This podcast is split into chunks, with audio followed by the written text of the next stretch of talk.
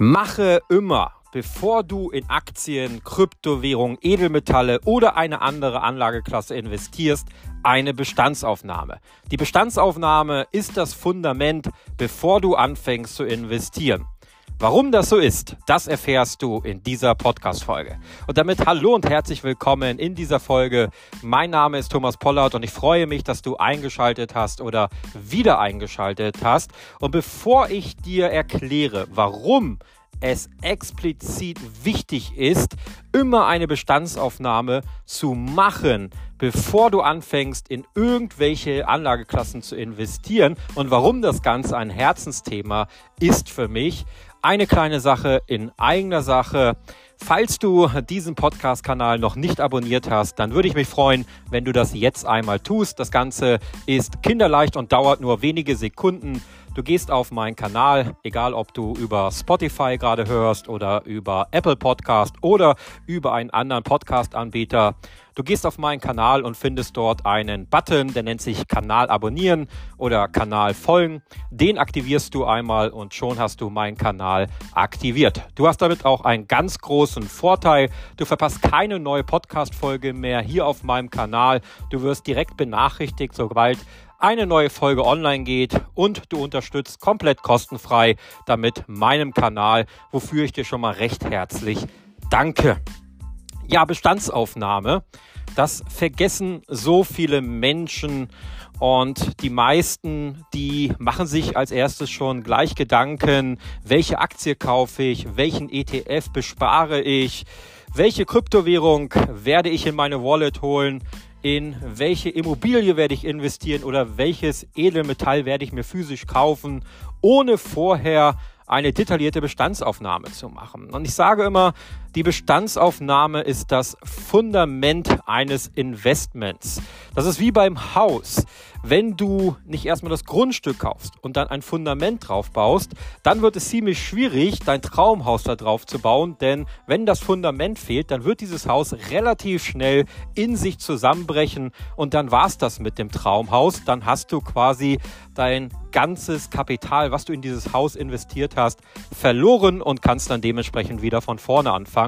Und genauso ist es auch beim Investieren. Wenn du nicht erstmal in das Fundament investierst, dann wirst du quasi dein Investmenthaus kaufen, also Aktien, Kryptowährung, Edelmetalle und so weiter, wirst dann aber relativ schnell merken, dass das auf wackeligen Beinen steht und äh, ja, im schlimmsten Fall bricht dann dein Investmenthaus zusammen und du erleidest dann dementsprechend einen Totalverlust oder du erreichst nicht deine finanziellen Ziele, die du dir gesetzt hast, zum Beispiel das Thema finanzielle Freiheit oder Rentenlücke schließen diese Ziele wirst du dann verfehlen und dann hast du natürlich ein etwas kleineres oder größeres Problem.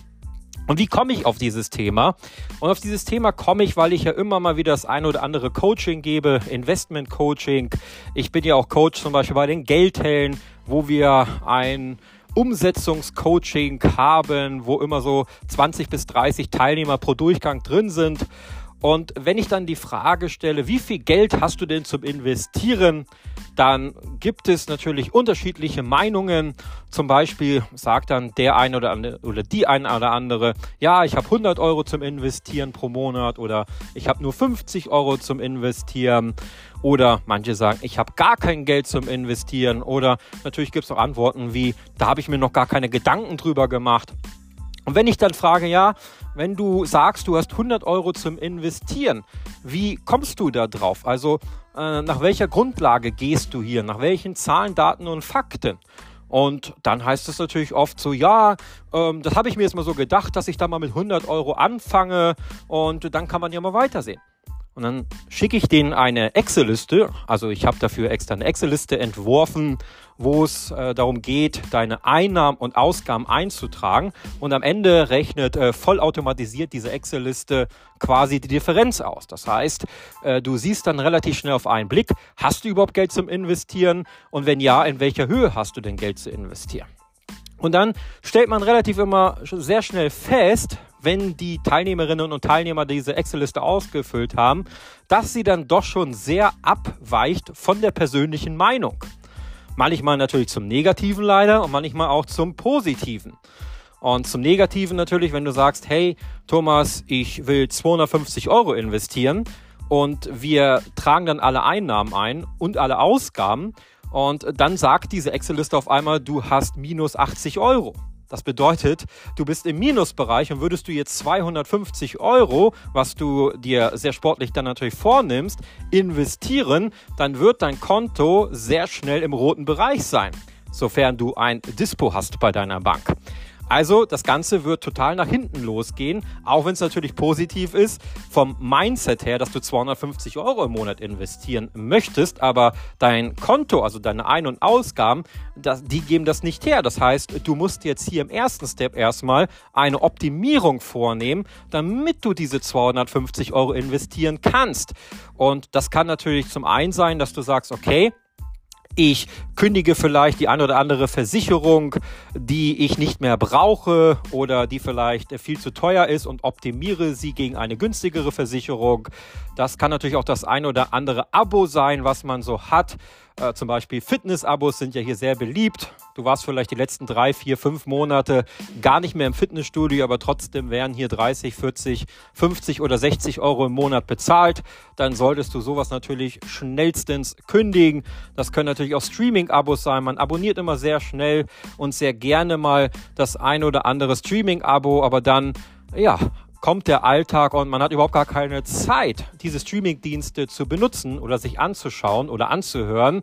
Und dann bezahlt man sie Monat für Monat und wenn es auch nur 13, 15 oder 17 Euro sind, das läppert sich natürlich mit der Zeit und so welche Dinge solltest du natürlich dann schnellstens kündigen. Das können natürlich auch so welche Altersvorsorgeprodukte sein, wie eine Riester-Rente oder wie eine Lebensversicherung oder wie ein Pensionsfonds oder sonstige Dinge, die du mal über einen Bankberater abgeschlossen hast. Ich glaube, wir sind uns relativ einig, dass diese ja, Anlageprodukte langfristig dir keine große Rendite bringen und dass du hier die Finanzen und dein Investment lieber selbst in die Hand nehmen solltest und natürlich eine deutlich höhere Rendite dadurch erzielst, als wenn du in diese Produkte, die du über einen Vermögensberater oder über einen Bankberater abgeschlossen hast, dann dementsprechend nutzt.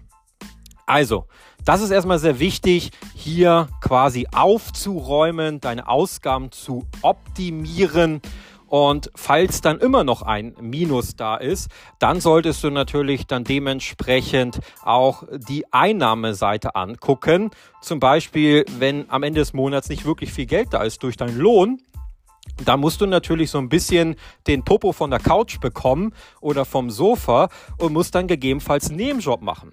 Heutzutage, wenn ich draußen bin und in die ganzen Einzelhändler reingehe oder allgemein einfach mal so Jobbörsen durchleuchte. In jedem Bereich wird gesucht. Also es ist ja so ein Arbeitnehmermarkt, wie man so schön sagt. Äh, du hast ja eine freie Auswahl und die Arbeitgeber, die Suche händeringend Personal. Also egal in welchem Bereich du Spaß hast zu arbeiten. Ich glaube, du hast momentan sehr gute Karten, hier noch einen schönen Zusatzverdienst äh, zu verdienen. Und ich sag mal, neben einem Hauptjob kann man 10, 15, 20 Stunden pro Woche auch noch in einem Nebenjob arbeiten und vielleicht dann nochmal 500 oder 600 Euro zusätzlich verdienen. Und wir hatten ja gesagt, wir sind im Minus, minus 80 Euro. Du optimierst deine Ausgaben. Du hast vielleicht dann noch mal einen Nebenjob angenommen oder startest so ein kleines Online-Business, was du dir aufbaust und dann so ein bisschen Geld verdienst. Dann kannst du auch relativ schnell in den Plusbereich reinkommen und hast auf einmal 300, 400 Euro zum Investieren pro Monat. Es gibt aber auch die andere Seite, die sagt, naja, ich kann nur 100 Euro investieren und wir durchleuchten auch hier wieder die Ein- und Ausgaben und stellen relativ gut und schnell fest, dass der Notgroschen schon da ist. Und das ist natürlich ein wichtiges Thema. Du sollst natürlich jetzt nicht alles im Monat rein investieren in Aktien, Kryptowährungen, Edelmetalle und so weiter, sondern du brauchst natürlich als erstes Notgroschen. Denn warum ist dieser Notgroschen so wichtig? Naja, Nehmen wir mal an, dein Auto geht kaputt und dein Auto ist dir sehr heilig, weil mit diesem Auto kommst du jeden Tag zur Arbeit. Und die Arbeit, die versorgt dich mit einer Einnahmequelle und zwar deinem Gehalt. Also musst du im besten Fall jeden Tag zur Arbeit kommen. Und wenn die Bahnverbindung jetzt nicht die optimalste ist, dann brauchst du dieses Auto. Wenn das Auto kaputt ist, dann muss es auch relativ schnell repariert sein. Und die Autowerkstatt, die nimmt meistens natürlich auch den einen oder anderen Obolus dafür, um dein Auto zu reparieren. Wenn zum Beispiel die Waschmaschine kaputt geht, kannst du natürlich jetzt deine Wäsche dann in Zukunft im Waschbecken waschen. Aber ich glaube, du wirst dich dann relativ schnell zu entschließen, dir dann doch eine neue Waschmaschine für 300, 400 oder 500 Euro anzuschaffen. Und das ich sag jetzt mal überspitzt gesagt, dümmste, was du tun kannst, ist herzugehen und jetzt Aktien, Kryptowährung oder ein anderes Anlageprodukt zu verkaufen, sondern hier brauchst du dann einen Notgroschen den du auf der Seite hast, damit du halt genau diese Anschaffung, diese unvorhersehbaren Anschaffungen bezahlen kannst. Und meine Empfehlung ist, so Notgroschen zu haben von ungefähr drei Nettogehälter. Also ich nehme jetzt mal ein Beispiel. Du verdienst 2000 Euro netto im Monat, also die Steuern etc. alles schon abgezogen. Dann solltest du so Notgroschen haben von 6000, 7000 Euro auf einem Konto das wirklich nur als Notgroschenkonto liegt. Und auch dieses Konto kannst du heute schon verzinsen. Da gibt es so Online-Broker wie zum Beispiel Trade Republic, Scalable Capital, aber auch Bitpanda eine Krypto-Exchange, die verzinst auch dein Geld. Auf der klassischen Bank wie der Sparkasse oder Volksbank, da bekommst du meistens noch nicht wirklich Zinsen. Also verzins auch dieses Geld, damit auch dieses Geld, dieser Notgroschen für dich arbeitet und sich auch vermehrt. Wie gesagt, im Internet findest du da ganz, ganz viele Anbieter, wo du auch schon so deine zwei, drei oder vier Prozent an Zinsen pro Jahr auf deine Spareinlage bekommst. Der nächste Vorteil von diesen Online-Banken ist natürlich, dass äh, du hier kein Festgeldkonto machen musst. Das heißt, du kannst jederzeit darauf zugreifen. Und das musst du ja, weil du weißt ja nicht, wann dein Auto kaputt geht oder dein Kühlschrank oder deine Waschmaschine. Und äh, dann bringt es nichts, wenn du irgendein verzinstes Festgeldkonto hast, wo du vielleicht erst in zwei Jahren an dieses Geld kommst. Hm, das ist dann ein bisschen suboptimal. So lange möchtest du vielleicht dann nicht auf das Auto oder auf die Waschmaschine verzichten.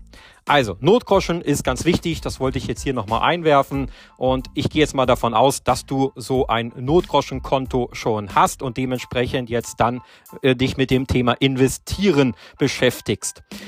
Und Jetzt hatte ich eben gerade das Beispiel gesagt, ja, der Teilnehmer oder die Teilnehmerin hat jetzt 100 Euro zum Investieren und wir gehen jetzt die Ein- und Ausgaben durch und stellen fest, dass wir einen Überschuss von 200 Euro haben zum Investieren. Das ist die doppelte Summe als eigentlich von diesem Teilnehmer oder Teilnehmerin geplant. Und was hat das jetzt für einen Vorteil? Naja, du bist mehr als doppelt so schnell, wenn du diese 200 Euro investierst, mehr als doppelt so schnell an deinem finanziell, äh, finanziellen Ziel angelangt. Wenn du jetzt nur diese 100 Euro investierst, dauert es mehr als doppelt so lange, bis du dein finanzielles Ziel eigentlich erreichen kannst, weil du kannst ja 200 Euro investieren.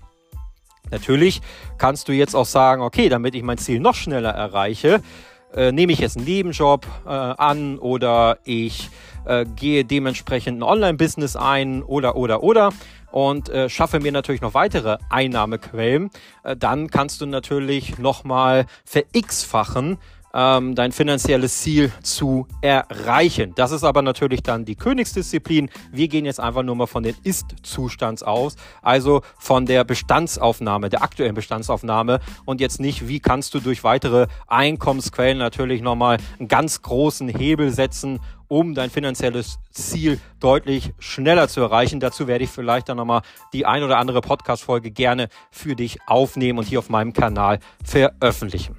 Also, du siehst, und damit komme ich jetzt schon zum Fazit, bevor du jetzt anfängst, darüber nachzudenken, in welche Aktie, in welche Kryptowährung, in welche Anleihe, in welches Derivat, in welche Immobilie etc. pp, fange ich an zu investieren, schaffe dir erstmal ein Fundament. Schaue dir deine Einnahmen an. Die sind bei dem einen oder anderen natürlich recht überschaubar. Bei manchen ist es nur das Gehalt. dann ist es relativ einfach zusammengefasst oder wenn du verheiratet bist, zwei Gehälter von dir oder deiner Frau oder von deinem Mann und dir. Und ja, die Ausgaben, da musst du dich schon ein bisschen mehr auf den Hosenboden setzen und musst dir mal ein oder zwei Wochenenden Zeit nehmen, um das Ganze durchzukalkulieren und dementsprechend nicht nur durchzukalkulieren, sondern auch zu optimieren. Das heißt, nutzt diese ganzen Versicherungsvergleichrechner, die gibt es bei Check24 und wie sie alle heißen. Das Ganze ist ja heute nicht mehr irgendwie total schwierig. Das Ganze geht ja heutzutage innerhalb von wenigen Klicks online und du musst hierfür nicht jetzt einen teuren Versicherungsberater oder so dir ins Haus holen, sondern das Ganze kannst du auf Eigeninitiative online machen. Wie gesagt, da gibt es ja genug Versicherungsvergleichsplattformen und das solltest du unbedingt auch machen. Schau dir deine Abos an. Und als ganz kleinen Tipp und Goodie obendrauf, es gibt den oder die ein oder andere, die ich auch immer wieder mitbekomme, die schaut dann sich diese ganzen Angebotsprospekte an und das ist ja auch gut. Wie sagt man so schön, Kleinvieh macht auch Mist und äh, das machen ich und meine Frau auch. Wir schauen uns auch immer öfter mal die Angebotsprospekte an und schauen uns, wenn zum Beispiel wir Waschmittel brauchen, wo ist denn da gerade das Waschmittel im Angebot, wo können wir vielleicht zwei, drei, vier oder fünf Euro einsparen. Das ist natürlich auch wichtig, aber ich sage immer, das ist das i-Tüpfelchen. Sondern schau dir erstmal die großen Ausgaben an. Und was ist deine größte Ausgabe neben der Miete? Das Thema Steuern. Und die wenigsten nehmen dieses Thema Steuern zu Herzen, außer dass sie sich über das Thema Steuern aufregen. Gerade diejenigen, die in Deutschland leben, die regen sich natürlich immer sehr gerne über Steuern auf und sagen, wir zahlen viel zu viel äh, Steuern und äh, das muss weniger werden. Und es gibt hier auch in Deutschland Steueroptimierungsmaßnahmen und du kannst auch in Deutschland deutlich weniger Steuern bezahlen, auch als Privatperson, also als Arbeitnehmer oder Arbeitnehmerinnen, wenn du dich einfach damit ein bisschen beschäftigst.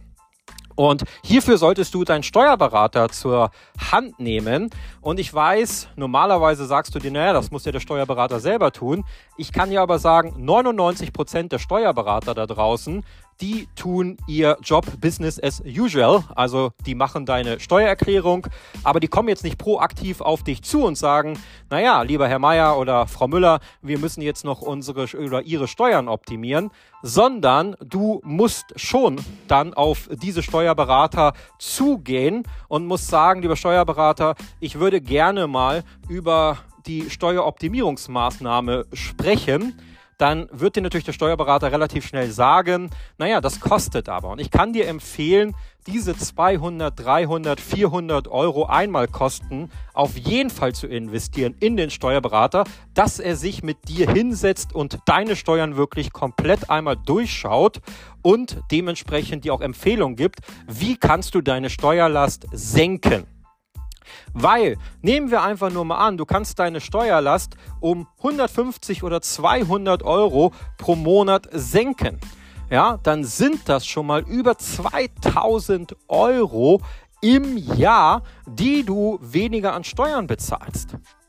Und ich glaube, diese 2000 Euro sind mehr, als wenn du jetzt 3 Euro am Waschmittel sparst, oder?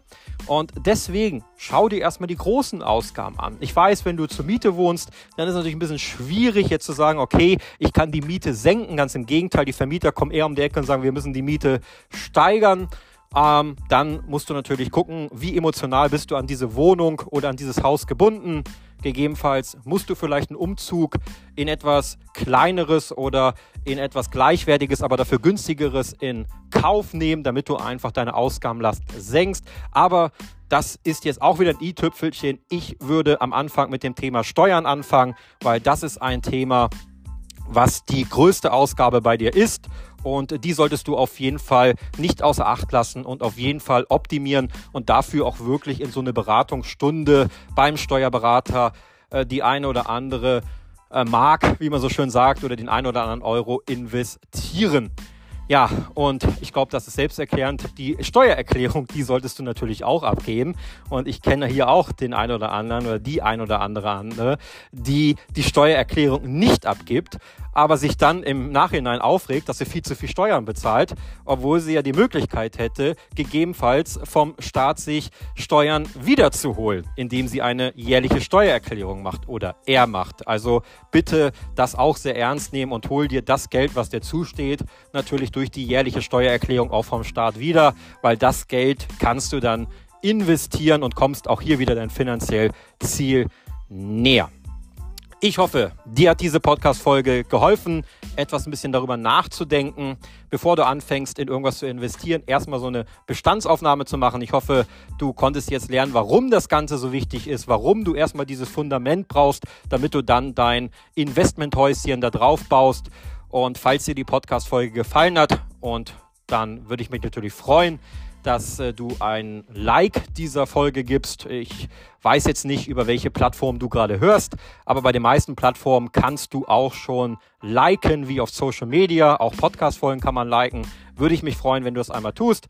Schick auch gerne die Podcast-Folge jemanden weiter, wo du sagst, der muss sie sich auch unbedingt mal anhören. Du kannst diese Podcast-Folgen auch teilen und du kannst sie sogar kommentieren.